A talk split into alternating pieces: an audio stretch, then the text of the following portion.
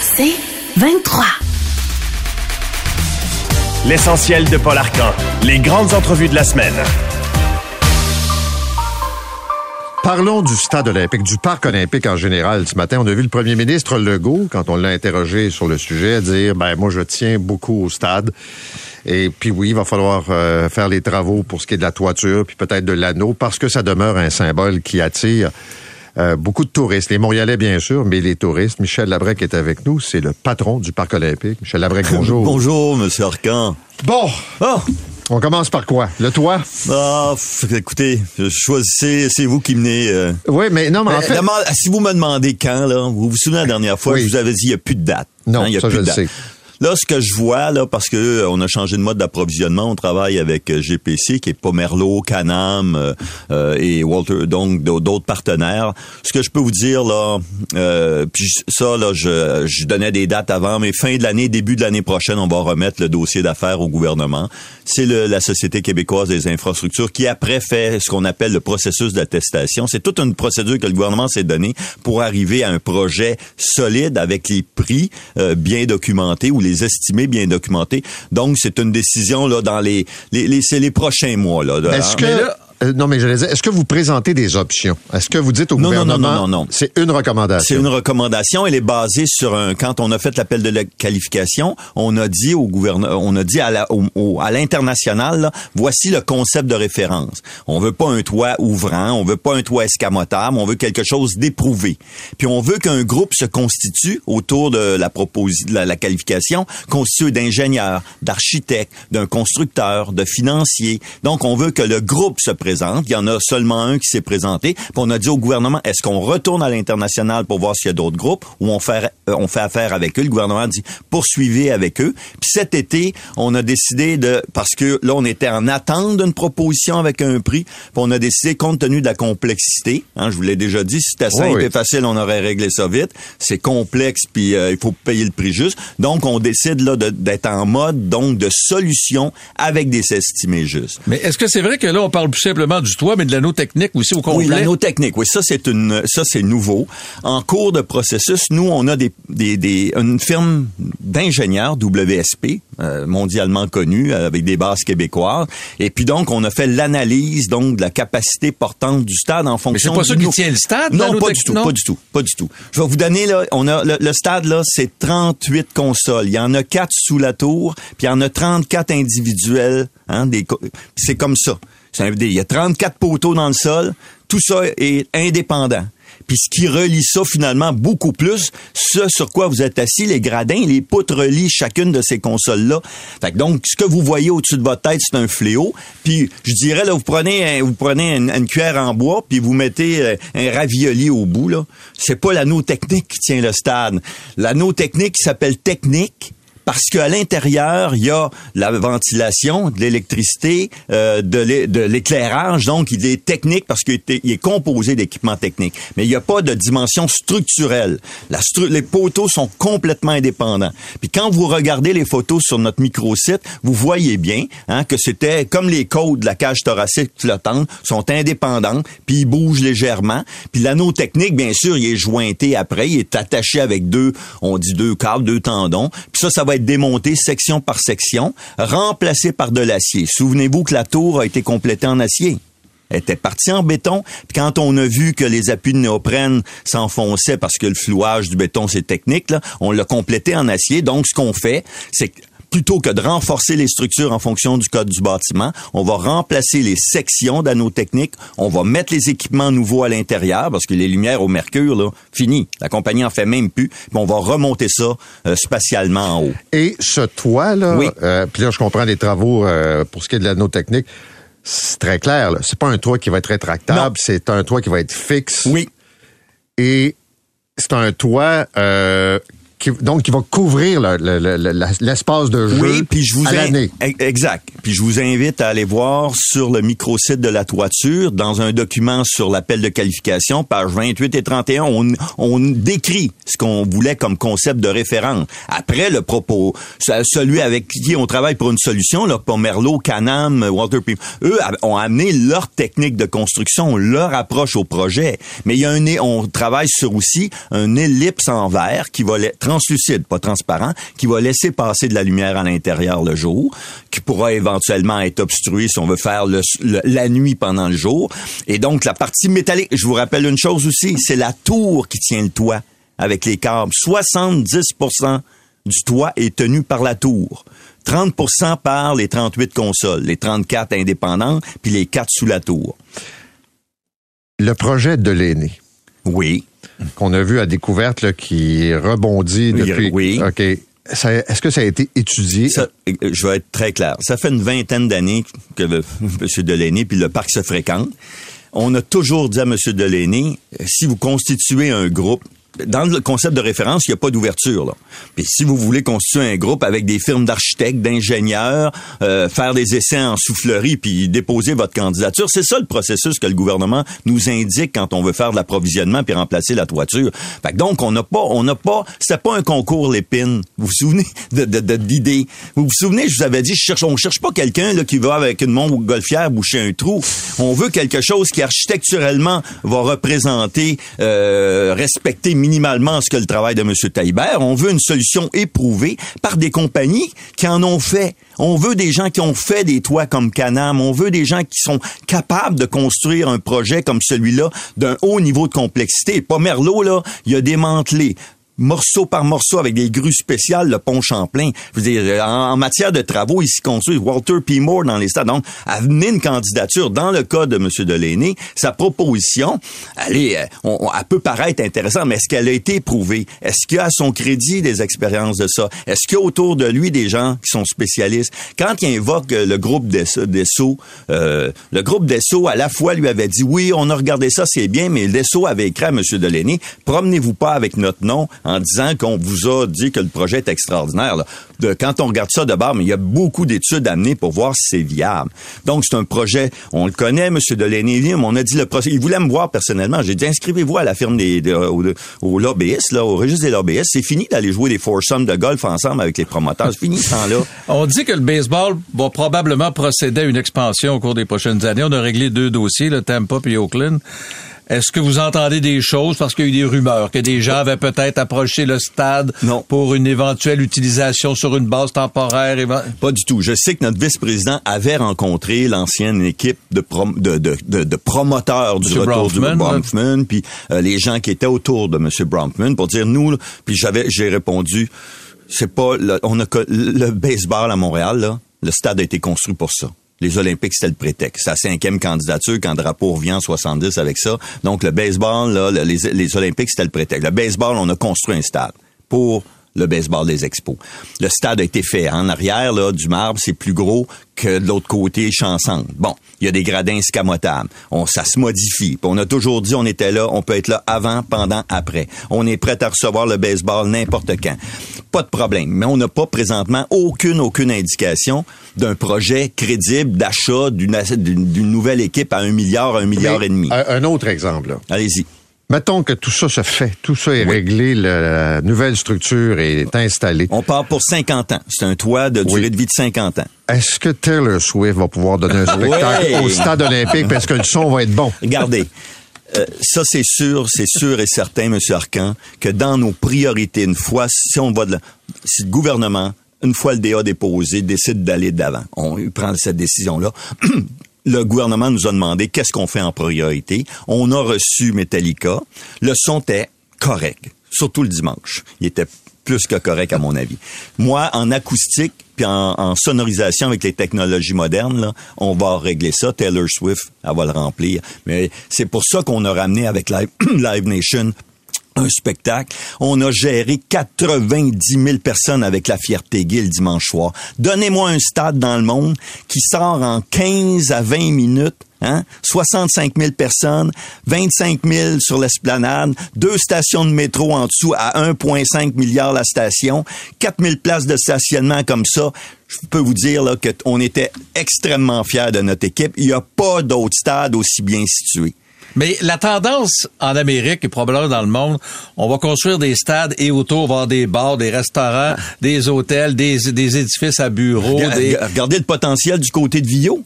entre Sherbrooke puis Hochelaga. Regardez le potentiel qu'on a au long du 41-41. On a des bureaux, on vient de sortir de là, justement pour faire des commerces de proximité. Le potentiel là, autour, là, regardez le terrain qui est, il y a des projets qui vont être annoncés prochainement. Regardez le terrain devant le, le centre Pierre Charbonneau, anciennement Maisonneuve. Mais Moi, je vous dis, cette, cette qualité-là du déambulatoire là, dans, dans le quartier. Un lieu de rassemblement, là. C'est pas, c'est pas, on vient de refaire vers Vio qu'on a inauguré. Vers Vio, là, ça part du métro Vio, ça se rend jusqu'à la tour puis au stade de, de- du FC ou du CF. Et donc, euh, on peut aménager. On avait euh, aménagé des, euh, des, des petites tentes avec de la restauration. On peut avoir des camions de bouffe de rue. Je veux dire, c'est pas toujours de la restauration fixe. On prend le métro, on descend au, à Pineuf ou à Vio, on est au centre-ville, huit stations, c'est 16 minutes. Mais ce qui est quand même frappant depuis les dernières années, on Oui. parle beaucoup du stade, mais c'est le réaménagement de l'ensemble Ben, du, parc olympique.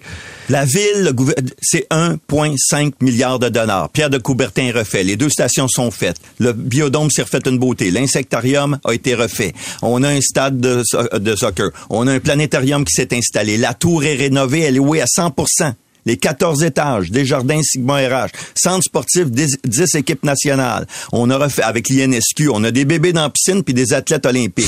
Après ça, on refait l'observatoire. On change le funiculaire après un million de voyages. Vous allez rega- regarder sur le site, vous allez pouvoir monter sur le toit. Il va y avoir une paroi de verre. Il va y avoir une passerelle vertigineuse comme à CN Tower. Vous allez vous accrocher avec des mousquetons. Je vous invite gratuitement, Monsieur Arcan. Vous allez vous promener dans le vide.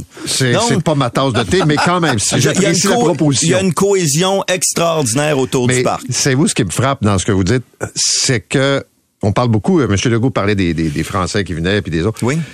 Mais ça, c'est le réflexe qu'on a. On, on, on visite pas ce qu'il y a dans notre cours. Richard Legendre avait une expression extraordinaire. Richard Legendre, là, qui a été euh, donc avec l'impact puis qui est maintenant professeur à l'université, il disait Michel, si on avait dit qu'on on créerait ça, un lieu de 6 millions de personnes qui passent, 3 millions de touristes, de visiteurs, un potentiel, le monde nous aurait pas cru. C'est juste le stade puis les installations 6 milliards. Les systèmes autour 3 milliards, deux stations de métro, un SRB, 4000 places de stationnement. Donnez-moi un stade qui a 4000 places de stationnement. C'est pas des îlots de Mais chaleur. en vacances, on irait visiter ça dans un autre pays. On, bien. on oublie des fois que c'est juste dans le Regardez ici, bien. là. Pour moi, je suis extrêmement enthousiaste parce que c'est, c'est un, c'est passionnant. C'est euh, quelqu'un me disait l'autre jour, dis pas que c'est complexe, dis que c'est sophistiqué.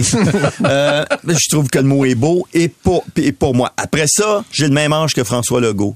À 12 ans, quand les expos sont arrivés, 13 ans, quand le drapeau est revenu d'Amsterdam avec la cinquième candidature, on est de 76. Fait que donc, c'est vrai que ça fait partie de la modernité, c'est vrai. Après ça, la décision sur la toiture, elle est difficile. C'est une décision d'État.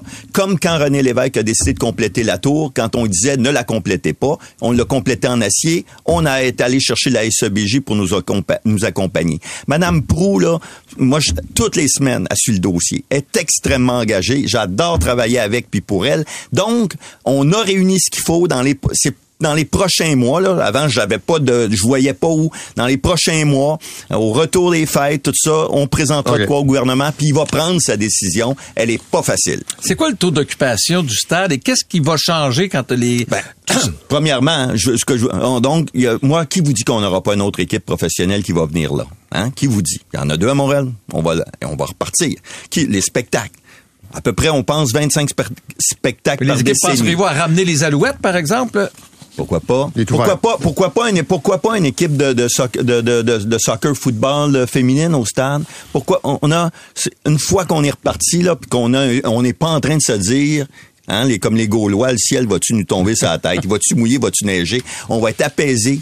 Comme si, comme si on va, il faut terminer ce projet-là. Il faut le terminer. Monsieur Marcel Dutil de Canam, le père, là, c'est Marc maintenant, là. J'ai regardé, là, il dit, Michel, là, moi, j'ai, j'ai ça sur le cœur un petit peu. C'était un projet de société. On a ce stade-là, c'est extraordinaire. Il dit, je, je, je suis convaincu qu'on est capable d'y arriver. Je suis convaincu qu'on peut mettre un toit. Je suis la break. Merci d'être venu ce matin. Merci. Merci. Vous voulez plus de balado C23?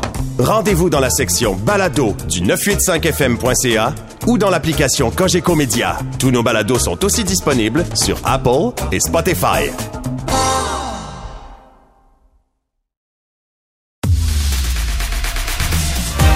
essentiel de Paul Arcan. Les grandes entrevues de la semaine. Ici les gens, les gens me regardent, les gens me regardent comme si j'étais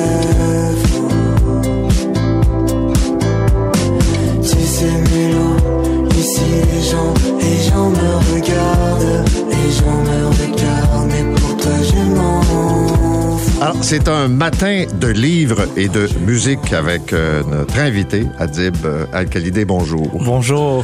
Je vais commencer avec la musique. OK.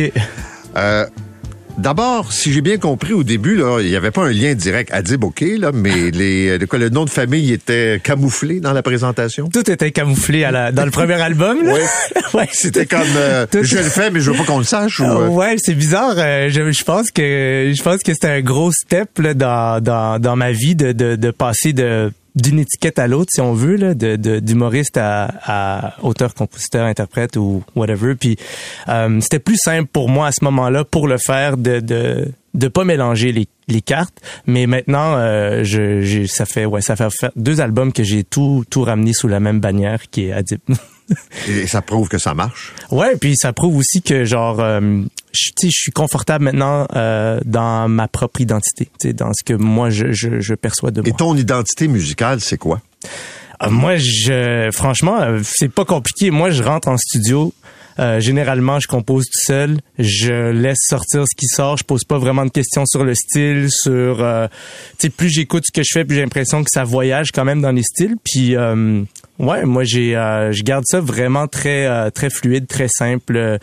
puis en même temps, ce dernier album-là, j'ai j'ai eu la chance de, de, oui, faire les maquettes tout seul, mais de travailler avec des musiciens extraordinaires après en studio.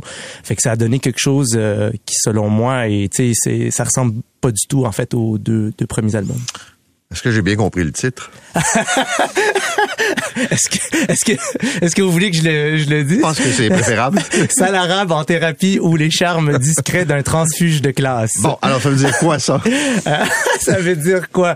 Moi, je, je pense que euh, si je veux rester euh, candide, parce que ça reste pour moi un album qui est assez candide, euh, c'est c'est l'album que j'aurais aimé euh, quand moi j'étais plus jeune, que je traversais des choses que je trouvais difficiles, puis que, euh, tu sais, finalement, euh, ça fait du bien d'entendre une histoire qui qui nous permet de mettre des mots sur notre expérience. Fait que c'est étrange à dire comme ça, mais c'est un peu comme une berceuse pour moi réconfortante de ce que j'aurais voulu entendre plus jeune, des, des épreuves que j'ai traversées, euh, venir de la classe populaire, euh, euh, pas savoir où est-ce que tu t'en vas dans la vie, décider d'aller faire de l'art par par par extrême survie, se faire renier par ses parents, arriver dans le monde médiatique puis se retrouver encore plus seul que jamais, puis tout tout ça c'est c'est ce que pour moi ça raconte un peu cet album là. Mais ça devient des repères pour des, des jeunes. Je pense à des ados, par exemple. On a tous une crise d'identité, là, Oui. comme un- tu viens de décrire. Mais par exemple, quand tu es issu de l'immigration, euh, Ouais. directe ou indirecte, là, euh, ça vient ajouter aussi puis des stéréotypes qui sont charriés. Puis toi, tu sais-tu comment par rapport à l'école? Puis. C'est un, c'est un tourbillon à, à- Ouais. à- à cet âge-là. Ouais.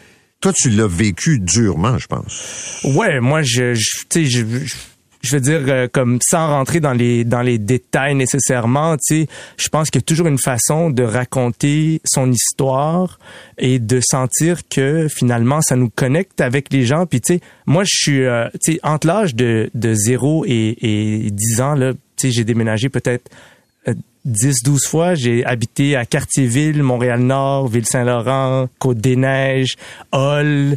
Euh, j'ai même habité aux États-Unis. Tu sais, je veux dire, ça, ça crée une vie où est-ce que t'es, t'es, t'es, t'as pas beaucoup d'amis, t'es souvent seul, trimballé d'un endroit à l'autre, tu recommences tout le temps à zéro. Euh, puis finalement, peut-être que quelqu'un peut percevoir mon histoire comme étant un, un, un immigrant qui raconte l'histoire d'un immigrant, mais moi, je l'aperçois plus comme je suis un Québécois qui raconte son histoire, puis je me sens pas différent, mettons, d'un gars ou d'une fille de Beauce qui arrive en ville. Ouais, puis quelqu'un de Schlager Maisonneuve qui, qui Exactement. a roulé ex- sa bosse. euh. Exactement, puis qui raconte aussi son histoire. Puis dans cet album-là, c'est incroyable le nombre de gens qui connectent. Il y a une chanson qui s'appelle Pas assez.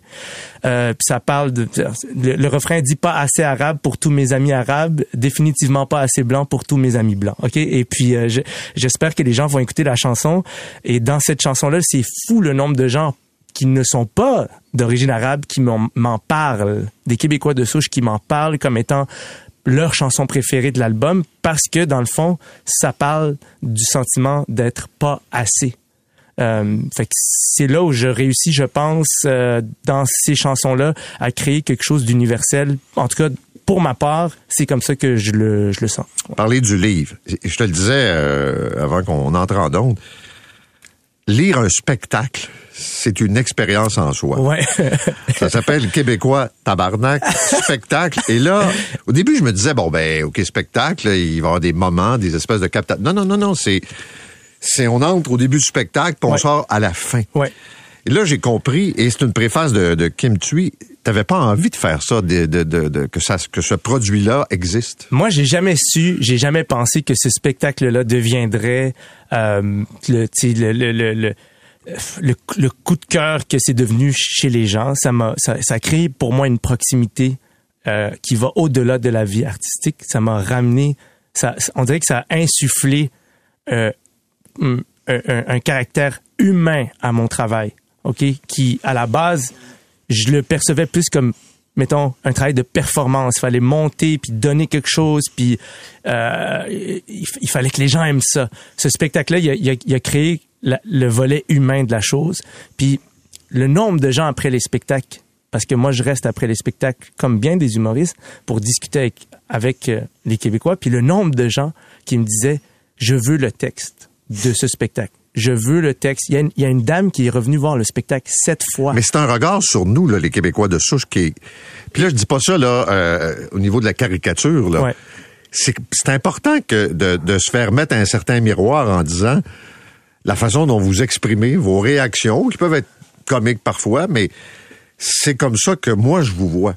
Ben, peut- oui, peut-être. Puis je pense qu'il y a plusieurs interprétations. Moi, j'ai entendu plusieurs interprétations différentes, mais oui, il y a une, une observation peut-être sur les Québécois de souche, mais il y a une observation aussi sur l'immigrant. Absolument. Parce que moi, je pense que ça fait pas nécessairement plaisir à la posture de base de la personne immigrante que j'étais, parce que je pense que ce que le spectacle dit, parce que je continue à réfléchir, je pense que ce que ça dit, c'est appartenir, c'est un choix. OK? T'attends pas que l'autre euh, individu, un autre individu vienne te confirmer que tu appartiens. T'attends pas que quelqu'un vienne te dire, hey, tu sais, la fois que t'as vécu ça, ou telle chose que t'as pas apprécié, ou tel acte que t'aurais voulu ne pas vivre pour ne pas te sentir différent. T'attends plus que quelqu'un vienne guérir les plaies de ta condition. Tu les guéris toi-même et tu choisis que t'appartiens. Parce que si tu choisis pas que t'appartiens, tu ne peux pas contribuer. Puis moi, je pense que c'est vraiment dans la contribution que je trouve mon bonheur. Moi, je suis pas heureux quand je suis pas en train de faire un effort. C'est vraiment dur d'accepter ça de moi. Genre, il faut que je fasse un effort qui donne un sens à ma vie pour être heureux. Mais ce Puis- que, et, et là, je peux me tromper, là. Ouais. C'est vraiment au niveau de la perception, là, en, en lisant le spectacle, là, mais j'ai l'impression des fois que tu dis, il y a beaucoup de gens qui parlent en notre nom, euh, ou qui s'approprient des choses, ou revendiquent. Puis c'est pas moi. Puis moi, j'ai j'ai envie de vous dire, voici ce que je pense. Vous avez le droit d'aimer, pas aimer, puis tout ça, mais Ouais. tu sais, de, de, de se faire euh, traîner par des lobbies parfois. Ouais, ouais, ouais. Puis là, de, tu dis, ben, moi, je, je perçois comme en disant, voici ce que j'ai envie de vous dire, puis c'est ça que je pense. Ben, vous avez probablement aussi ressenti, en tout cas, il y a beaucoup de gens qui ressentent que ce sont des enjeux qui, qui ont été politisés. Tu sais, dans les derniers temps, moi, j'ai naïvement, je pensais que euh, parler de ça, j'étais vraiment naïf. hein. Plus je vieillis là, plus je réalise. Plus je- t'es naïf ou ah, moins? que je suis, j'ai, tu sais, c'est, faut vraiment accepter, tu faut vraiment accepter de, de, de regarder en arrière en disant je ne savais pas, puis de voir à quel point ces gens, ces enjeux-là peuvent être politisés puis être utilisés, euh, déshumanisés dans le fond, ça me donne envie de me concentrer sur des éléments qui sont plus proches de l'individu et de jamais espérer que l'État intervienne dans ces enjeux-là. Aujourd'hui, là, moi, je- je- plus jamais plus jamais je me retourne vers l'État pour régler un de mes problèmes à moi. Puis j'ai, je peux pas rentrer dans les détails parce qu'il faudrait qu'on en parle pendant des heures, mais jamais si j'ai un problème dans ma vie personnelle, je me retourne vers l'État pour lui demander de de, de m'aider parce que parce que je, je vois comment euh, quelqu'un qui cherche du pouvoir peut tout utiliser en sa faveur. Je suis honoré de me retrouver dans ton spectacle suite à une entrevue avec Anne Casabod où on a parlé de circoncision et d'élection. J'ai- pogné de quoi quand je suis en train de lire ça? Euh, C'était une entrevue pour les gens qui s'en souviennent pas que... Et ça, ça, ça avait pris une certaine ça a tendance. pris une tendance. Puis moi, j'ai, comme comme beaucoup de Québécois, j'écoute euh, votre émission. Puis ce moment-là m'avait m'avait frappé parce que à ce moment-là, moi, je me disais, tout le monde a jeté euh, les, les gens qui étaient contre les vaccins aux poubelles. Puis je trouvais ça honorable que vous donniez une tribune aux gens pour qu'ils s'expriment. Ben, tu qu'ils défendent leur point de vue. Ben oui, moi, je- moi, c'est ça que je dis dans le spectacle. Tu sais, je veux dire, c'est, pour moi, dans une démocratie, il y a rien de plus sain qu'offrir une tribune à quelqu'un avec qui t'es pas d'accord. C'est la, pour, c'est la nature même de la démocratie pour moi. Donc, donc, euh, euh, ça m'a vraiment marqué quand elle avait sorti ça. J'ai dit, eh là, c'est pas fair. Le gars, le gars était vite, lui. Mais euh, euh, c'était, c'est vraiment un des moments qui rendait le- plus heureux les gens. C'est fou comme, euh, tu sais, quand on dit votre nom dans une salle, il se passe vraiment quelque chose. Les gens savent très bien le. le- Mais euh, je l'avais pas vu venir la question, pour être bien honnête. Merci beaucoup d'être venu Euh, c'est moi qui vous remercie. Merci infiniment. Vous voulez plus de balado C23? Rendez-vous dans la section balado du 985fm.ca ou dans l'application Cogeco Média. Tous nos balados sont aussi disponibles sur Apple et Spotify.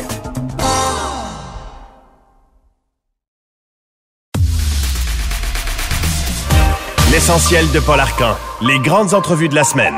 Stéphanie Raymond euh, a fait partie des Forces armées canadiennes pendant quoi? 12 ans. Elle avait obtenu un grade de caporal et euh, elle s'est retrouvée propulsée à l'avant-scène alors qu'elle a accusé son supérieur d'agression sexuelle. Ça a été une opération complexe, longue devant le tribunal euh, et vous allez voir que ça n'a pas été facile, c'est un combat euh, complexe, mais finalement, elle a eu gain de cause. Elle publie un livre avec Claudie Côté. Euh, Le titre Tu t'écriras non dans le front, c'est son combat contre les forces armées canadiennes. Stéphanie Raymond, bonjour. Bonjour. Euh, avant de parler de l'événement et des longues démarches judiciaires pour obtenir gain de cause, ce qui est très frappant dans votre livre, c'est que dès- d'abord, un, le choix de faire carrière euh, comme réserviste, puis après ça, dans les Forces armées canadiennes, là, c'était pas un automatisme. là. C'est un peu un, un- concours de circonstances. Oui, c'est un hasard. euh, il réfléchit un peu.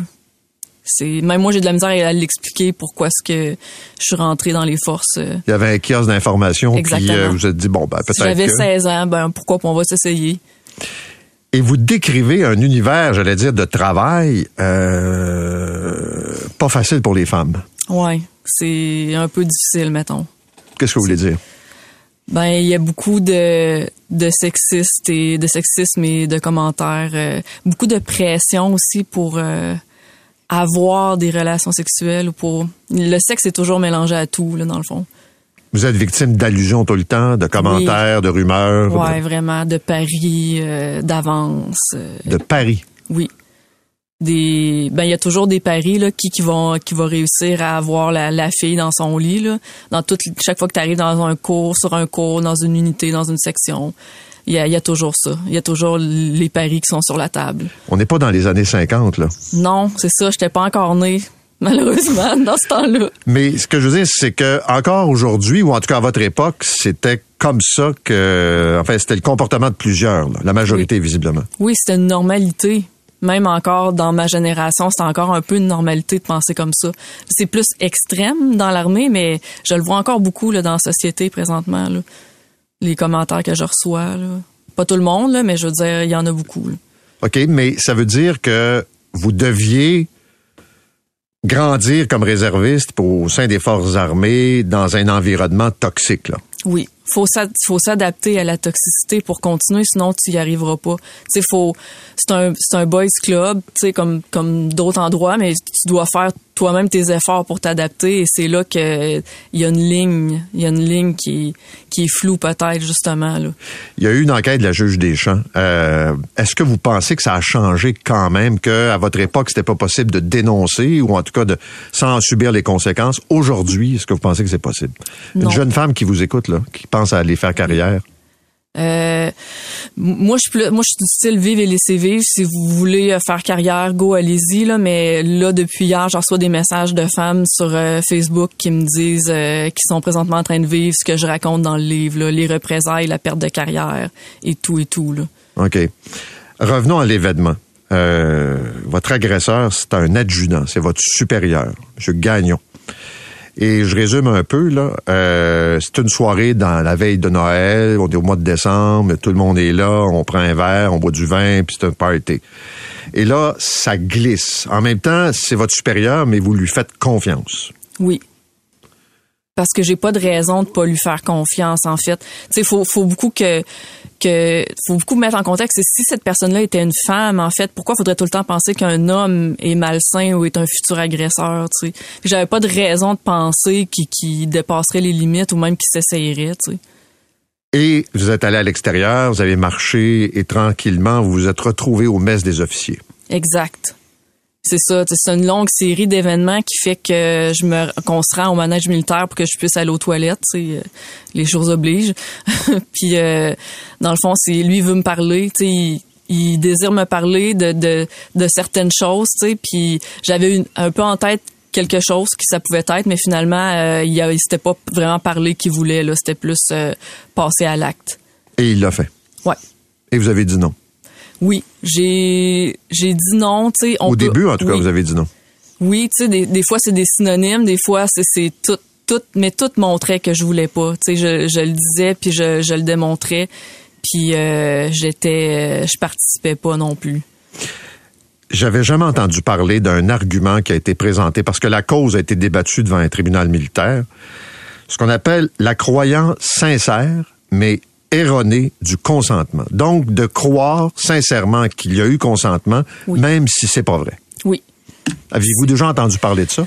Moi, je le savais à l'époque, je savais que ça existait. Je savais aussi que quand c'était présenté à un jury, 99% des chances il va être acquitté parce que le bénéfice du doute est trop important, est trop favorable à l'accusé avec cette défense-là. Mais on, comprend la nécessité, on peut on, on peut comprendre que s'il y a des cas pour lesquels cette défense-là est réellement bonne, mais faut justement la baliser, puis elle avait jamais été balisée par la Cour suprême. OK. Dans votre cas, pourquoi il croyait sincèrement, mais de façon erronée, qu'il y avait un consentement de votre part? Euh, dans son cas, c'était le fait que les lumières étaient fermées dans la dans la pièce, même si on voyait. Donné que j'acceptais dans, dans une pièce avec un homme avec des lumières qui étaient fermées, ça voulait dire que je consentais à un rapport sexuel. Puis le fait que que je restais là aussi beaucoup, Euh, le fait que je partais pas, que je restais là, c'est des observations que que l'adjudant aurait fait qui qui aurait qui aurait compté comme des mesures raisonnables. Mais ça l'a visiblement pas marché. Là. Non, mais ça a pris du temps, par exemple, pour Ouais. que, puis là, je vais sauter quelques étapes, mais pour que la Cour suprême se prononce et que finalement, lui-même euh, plaide coupable, avoue après quoi, dix ans, je pense, Oui, de, après de- 10 ans. que, que il s'est reconnu coupable d'avoir posé les gestes qui lui étaient reprochés. Oui. Pourquoi il a décidé de plaider coupable, vous pensez? On le saura jamais, mais les victimes, dont moi, on reçoit des rapports après euh, que, que notre, notre accusé, notre accusé, euh, il était il la prison, puis lui, il a jamais euh, avoué sa culpabilité. En fait, en vérité, là, euh, puis il se voit encore comme une victime, même tout le long. Fait que même après deux mois, euh, il, il comprend pas pourquoi, selon sa mentalité, ça devrait pas être une agression à cause qu'une femme est par défaut ouverte. Tu sais, elle doit prouver qu'elle qu'elle veut pas, mais normalement c'est accessible. C'est comme quelque chose que tu peux prendre à, à, à quel t'as droit là. Tu peux poser les gestes sur elle Oui. que tu veux parce que tu penses que c'est accepté, parce Oui. que euh, affiche, par exemple. Exact. C'est, je peux croiser une femme dans, dans la rue, commencer à la caresser, puis c'est à elle de me dire non, puis là j'arrête. Tu encore là, faut, faut déjà là que t'arrêtes là, mais c'est cette vision là, ouais. Je vais vous poser une question qui est pas facile, mais vous en parlez dans le livre. Le fait d'avoir participé à un concours comme euh, Hawaiian Miss Tropic, le fait d'avoir fait des photos pour une revue comme Summum, pensez-vous que comme témoin, encore aujourd'hui, ça vous nuit ou ça vous a? Euh, oui, ben ça m'a nuit parce que euh, on dirait qu'il n'y a rien qui peut t'aider en victime. J'aurais eu, euh, je, je- je dis ça un peu en joke, j'aurais eu un, un gros nez ou tu sais, j'aurais eu n'importe quoi, les dents croches, puis on se serait, on aurait parlé de ça, on se serait servi de ça. Euh, oui, il y a beaucoup un mythe. euh, on on n'aime pas. euh, la- il y a la Ben, société si aime une pas, fille pose dans ce genre de revue, Ouais. c'est une fille facile, fait que c'est sûr Oui. qu'elle veut. Puis elle le fait. Moi, j'ai entendu dire un homme qui pose dans ces revues-là, c'est parce qu'il veut augmenter son répertoire, veut coucher avec plus de filles. Fait qu'on on, on pense que je fais ça pour essayer de coucher avec le plus de gars possible. Il y a un autre élément dans le livre qui est assez troublant. C'est pas juste pour euh, l'événement dont on vient de parler, c'est la réaction de vos parents. Oui. Et je comprends que la relation était pas bonne euh, au départ. Là, à l'adolescence, ça a été euh, difficile. Vous racontez, je pense, une pièce de théâtre où euh, votre mère est pas restée parce qu'elle avait honte de, de vous voir sur scène. Ça a été quoi l'attitude de vos parents à partir du moment où vous avez porté une plainte, puis jusqu'à la fin des procédures? Moi, j'ai essayé de le dire euh, à la dernière minute, justement, par euh, par peur de mauvaises réactions. Mais c'est tellement c'est tellement complexe la, psychologie humaine qui est que ils, ils m'ont ils m'ont peut-être appuyé en secret, mais malheureusement ils me l'ont pas vraiment démontré, puis je l'ai pas ressenti. Puis c'est pour ça que je le raconte dans le livre parce que c'est c'est mon ressenti. Je trouve ça juste eux autres dans, dans leur cœur à eux ils me supportaient apparemment mais c'est pas vraiment euh, comme ça que ça puis par après quand je l'ai sorti c'est sûr que c'est un peu gênant C'est quoi, hein. c'est la honte sur la famille? C'est oui, ça a tiré. C'est un événement qui est comme gênant. Je suis comme euh, une personne nulle si découvert. Euh, maintenant, elle est agressée. euh, elle est comme plus bonne, là. Elle est comme bizarre. En tout cas, on est un peu jugé. Maintenant, c'est sûr, ça paraît bien. Là, Là, euh, je passe dans les médias. je vais avoir un livre. euh, Il y a un documentaire. C'est là, c'est facile de plus plus facile d'être fier, mettons. Tu sais, ça, ça n'enlève rien. C'est peut-être pas de mauvaise foi, mais malheureusement, c'est- c'était triste. Vous aviez besoin d'aide Oui. dans les moments les plus difficiles. Vraiment. Puis vous avez pu compter sur quelqu'un, votre conjoint, Oui. je pense, qui était avec vous? Oui, qu'il y a eu une énorme pression parce qu'il était, il était mon pilier dans le fond. C'était pas la seule seule personne qui m'appuyait, mais il reste que dans tout ce que je vivais au quotidien puis qui me conseillait, qui me conseillait, c'était lui. Tu sais, puis je veux dire même sans lui dire, euh, t'es mon un- unique pilier, ben lui il le sentait. Tu sais, c'est. Il va y avoir, ça. vous l'avez dit, un documentaire de 90 minutes, ça s'appelle L'agression armée. Oui. Et une fiction également de six épisodes, euh, Le Manège. Tout ça va sortir en 2025. Oui, ok. Le... C'est ce qu'on nous dit. Ben oui, oui, oui. Pour la série, le documentaire, dans le fond, il, euh, il sort, euh, c'est c'est de- demain, je crois, euh, de Gaëlle d'Aiglemort, euh, la scénariste. euh, ça fait déjà plusieurs années qu'elle travaille là-dessus. Là. C'est plusieurs années de recherche et, et d'enquête euh, journalistique. Est-ce que ça valait la peine quand vous faites le pour et le contre de ce que vous avez vécu? De mon cas, oui. Nettement, là, je trouve que, que l'avancée, puis j'en, j'en sors sereine. J'ai pas de, de frustration ou quoi que ce soit. Je suis vraiment contente de l'avoir fait. Merci beaucoup d'être venu euh, ce matin. Stéphanie Raymond, le titre du livre, Tu t'écriras non dans le front, son combat contre les forces armées canadiennes par Claudie Côté. L'essentiel de Paul Arcan. Les grandes entrevues de la semaine.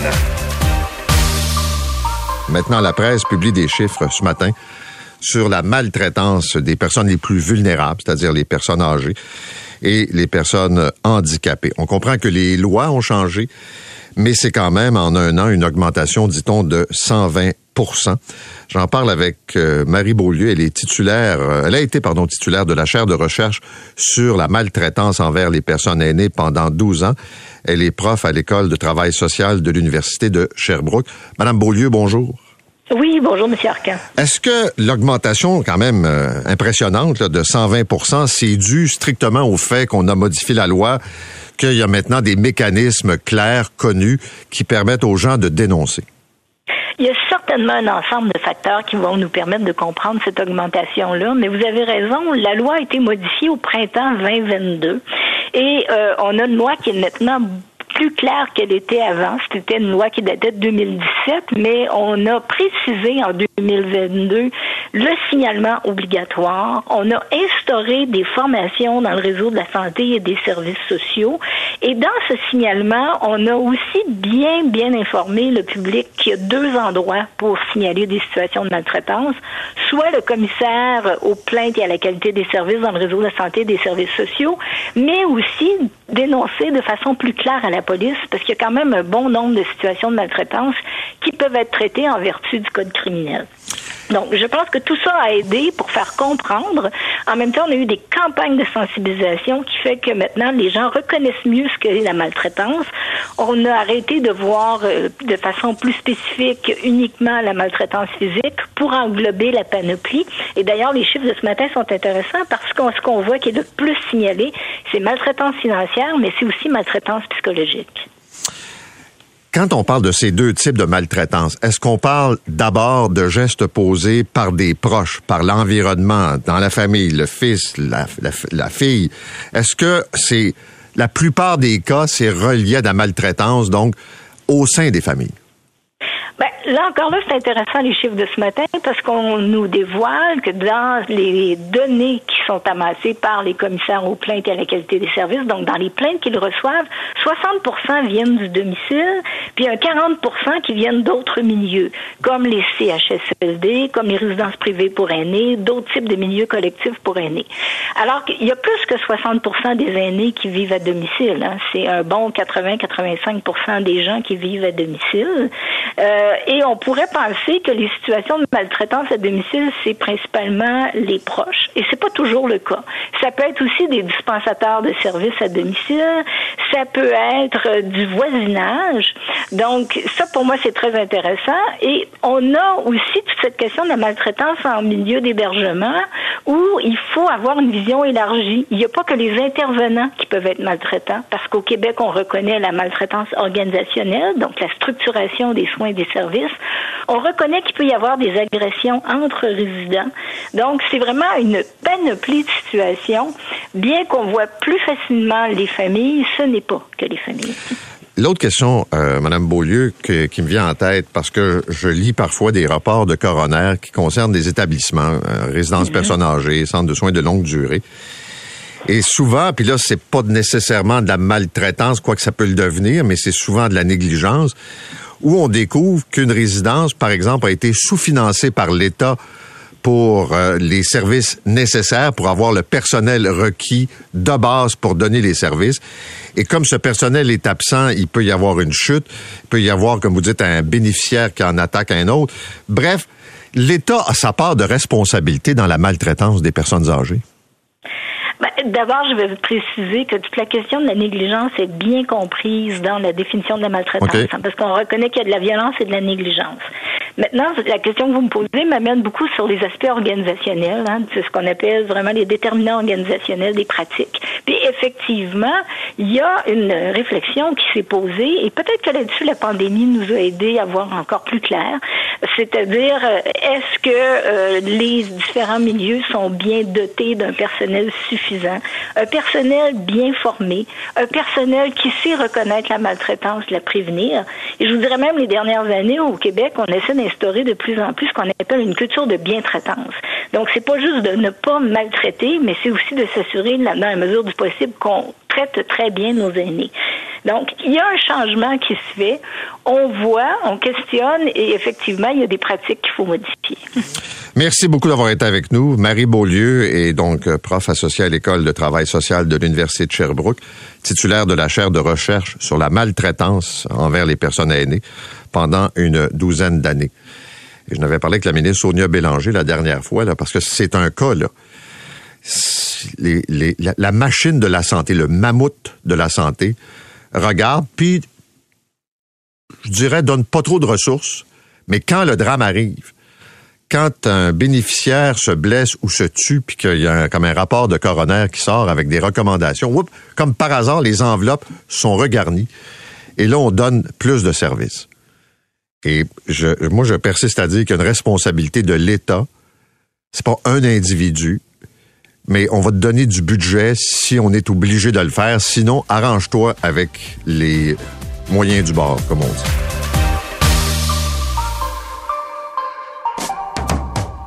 Vous écoutez Balado du dimanche, une présentation de C23. Vous voulez plus de balado? Abonnez-vous à l'essentiel de Paul Arcan sur Apple Balado, Spotify ou Google. Un nouvel épisode tous les jours en semaine vers midi. Après la pause, ça tient la route avec Benoît Charrette.